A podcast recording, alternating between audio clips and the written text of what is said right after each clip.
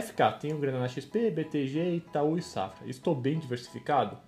Não necessariamente. Essas instituições que você citou são os intermediários. O que de fato importa são os ativos que você aplicou. O que, que adianta você ir em 10 supermercados diferentes, Pão de Açúcar, Carrefour, Saint Marché, dia, entre outros, e só comprar pão. O importante é você ter um mix de investimentos, renda fixa, pós-fixada, da inflação, multimercados, renda variável, bolsa, uma parte fora do país atrelada ao dólar, que sabe até um pedacinho em cripto, claro que respeitando seu perfil de investidor, momento de vida e necessidades. Então, como resumo da ópera, para saber se está bem diversificado, pouco importa as instituições que você tem os investimentos. A sua atenção tem que estar na diversificação das classes de ativos, um asset allocation muito bem distribuído, com ativos de baixa correlação que possuem riscos e comportamentos diferentes. Esse é o segredo de estar bem diversificado. Beleza? Valeu, até mais.